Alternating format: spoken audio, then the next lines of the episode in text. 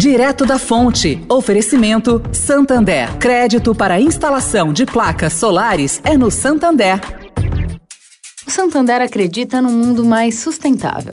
Por isso lança a plataforma Estação, que vai levar mais sustentabilidade para a estação de trem Vila Olímpia, com reuso de água, geração de energia solar e muito mais. E o banco também quer ajudar você dando crédito para compra de placas solares com até 96 vezes para pagar e taxa de 0,74% ao mês.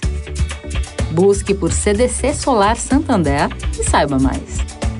Santander. Direto da Fonte, com Sônia Rassi.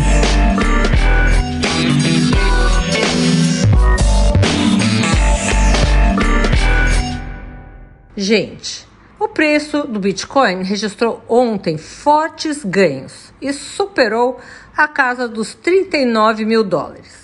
Isso aconteceu depois que Elon Musk, CEO da Tesla, tweetou no domingo esse seguinte texto que eu vou ler. Bom, a Tesla vendeu cerca de 10% do que tinha da Bitcoin, para o lote ser liquidado facilmente, sem mexer na cotação no mercado.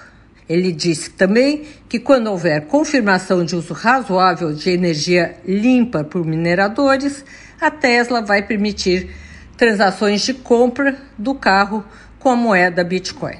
Pois é, a moeda oscilou 5% para cima. E em meados de maio, a criptomoeda caiu depois que Musk informou que iria interromper as vendas de seus carros usando Bitcoin. Caiu mais de 40%. O intervalo foi de 20 dias entre ele dizer uma coisa e depois dizer outra. Eu pergunto aqui: cadê a SEC, a CVM americana, para acompanhar essa manipulação da Bitcoin? Sônia Raci, direto da fonte para a Rádio Eldorado.